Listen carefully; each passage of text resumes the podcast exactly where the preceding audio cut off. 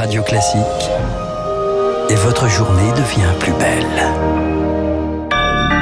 Bon réveil et bonne journée, soyez les bienvenus sur Radio Classique jeudi 4 mars, il est 6h30.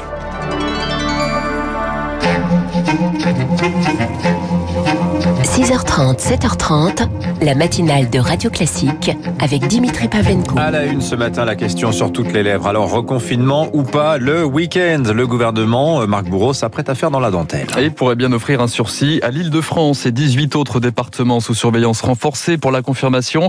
Il faudra attendre 18h ce soir, conférence de presse du Premier ministre Jean Castex. A contrario, un département bascule dans le rouge. Le Pas-de-Calais sous cloche samedi et dimanche et pour trois semaines. Deux poids, deux mesures, dénonce déjà le maire du Touquet, Daniel Fasquel. Réaction, surprise aussi des scientifiques à l'heure où les hôpitaux sont saturés et que les variants progressent. Un confinement le week-end aurait pu faire ses preuves, Rémi Vallès. Vivre sous cloche le temps d'un week-end, une mesure aussi difficile qu'utile pour freiner l'épidémie.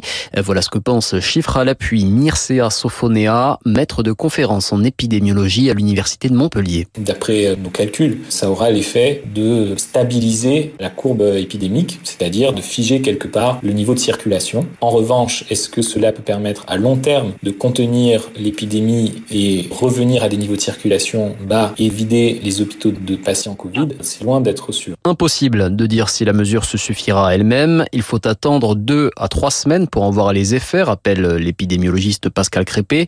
D'autant que l'on ne peut pas vraiment se baser sur l'exemple de la Guyane, où un confinement le week-end avait permis un ralentissement drastique de la circulation du virus l'été dernier. C'est compliqué de transposer les expériences d'une région du monde à une autre, et surtout à des périodes différentes. Ça donne des éléments, mais il est difficile de savoir si les baisses d'incidence qui ont pu être observées à l'époque dans cette zone particulière pourraient être obtenues à Dunkerque ou dans le sud de la France. Dans le doute, certains soignants appellent quant à eux à des mesures encore plus drastiques dès à présent. Ouais, car la situation reste encore difficile. Plus de 3600 malades en réanimation, au plus haut depuis la fin novembre. 326 décès supplémentaires à l'hôpital. Du sursis pour les départements et de l'oxygène pour les EHPAD. Hier, le Conseil d'État a suspendu l'interdiction de sortie pour les résidents. Cette recommandation du ministère de la Santé est jugée disproportionnée alors que la majorité des pensionnaires sont désormais vaccinés. Des aménagements seront possibles en fonction des établissements. L'exécutif qui procède au cas par cas, une technique qui fait recette également chez nos voisins européens. Et notamment de l'autre côté des Alpes, l'Italie, elle aussi a fait le choix du, de la territorialisation du rouge, du orange, du vert sur les cartes. Résultat, les restaurants, les musées ont pu rouvrir dans certaines zones, dans d'autres, les établissements scolaires, par exemple, restent fermés. Victoire Fort. Les 20 régions de la botte sont soit blanches, jaunes, oranges ou rouges. Ainsi, la Sardaigne en blanc a retrouvé un goût d'avant pandémie, sans couvre-feu et avec des restaurants. Pour les zones jaunes, les restaurants sont ouverts à midi, pas le soir. Les musées accueillent des visiteurs, mais uniquement en semaine. Le 27 mars, dans ces mêmes régions, Rome autorisera l'ouverture des théâtres et des cinémas.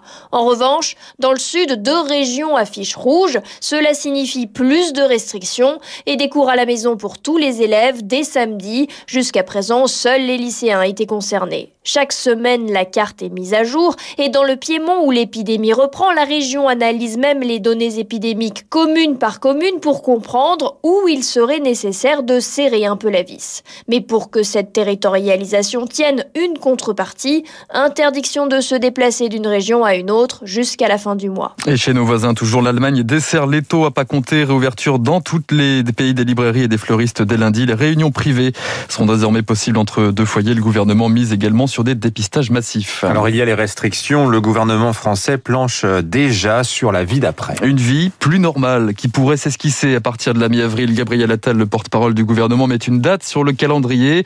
Apprendre à vivre avec le Covid, c'était au cœur d'une autre réunion hier à l'Elysée. Différentes options sur la table, notamment celle d'un pass sanitaire, Stéphane Genest. Ce pass pourrait prendre une forme virtuelle via notamment l'application Tous Anti-Covid mise à jour pour ajouter un système de QR code afin d'être plus efficace. Il faudra le scanner à l'aide de son téléphone à l'entrée des restaurants ou des salles de sport et si vous vous trouvez à l'intérieur au même moment qu'une personne testée positive, vous recevrez une alerte. Vous êtes ensuite invité à vous isoler et à vous faire tester. Ce pass sanitaire pourrait aussi permettre de donner accès à certains lieux aux personnes qui ne risquent pas d'en contaminer d'autres, soit parce qu'elles qu'elles sont vaccinées, soit parce qu'elles ont passé un test négatif récent. Pas question donc d'un passeport vaccinal qui réserverait l'accès aux seuls vaccinés tant que le vaccin ne sera pas accessible à tous. À l'échelle européenne, justement, l'idée divise puisque Bruxelles devrait présenter dans une dizaine de jours un projet de ce type. Son nom, le passeport vert.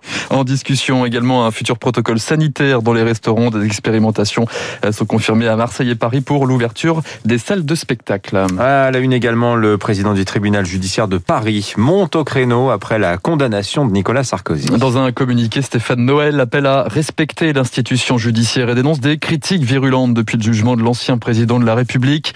Un an de prison ferme pour corruption. Hier soir, Nicolas Sarkozy a dénoncé une nouvelle fois un harcèlement judiciaire aux 20h de TF1. Mais l'ex-chef de l'État a mesuré ses critiques sur la justice. Je sais faire la différence entre le comportement de certains et une institution. Je n'ai jamais parlé de justice politique. Et je n'en parlerai jamais. Mais il y a des règles. Et il n'y a aucune raison que ces règles soient bafouées pour la seule raison qu'il s'agisse de moi. Nicolas Sarkozy hier soir sur TF1. Autre dossier sensible, cette fois devant la Cour de justice de la République. Lors du verdict dans le procès de l'affaire Karachi, l'ancien Premier ministre Édouard Philippe risque un an de prison avec sursis, notamment... Balladur, Édouard Balladur. Hein. Édouard Balladur, pardon, risque un an de, de, prison avec sursis, notamment pour recel d'abus de biens sociaux.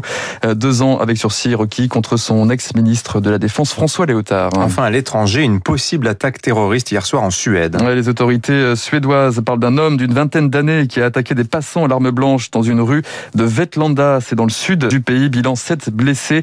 L'un d'entre eux est toujours entre la vie et la mort ce matin. Enfin, le bruit des balles en Birmanie, journée la plus sanglante hier depuis le coup d'état militaire. Au moins 38 opposants tués sur Twitter. Emmanuel Macron appelle à mettre immédiatement un terme aux violences. Enfin, les sports et la Ligue 1. Lille conforte sa place de leader après sa victoire 2-0 contre Marseille. Le Paris Saint-Germain deuxième s'impose à Bordeaux 1-0. Même score entre Lyon et Rennes. Merci Marc Bourreau. Vous revenez tout à l'heure à 7h30 pour l'heure.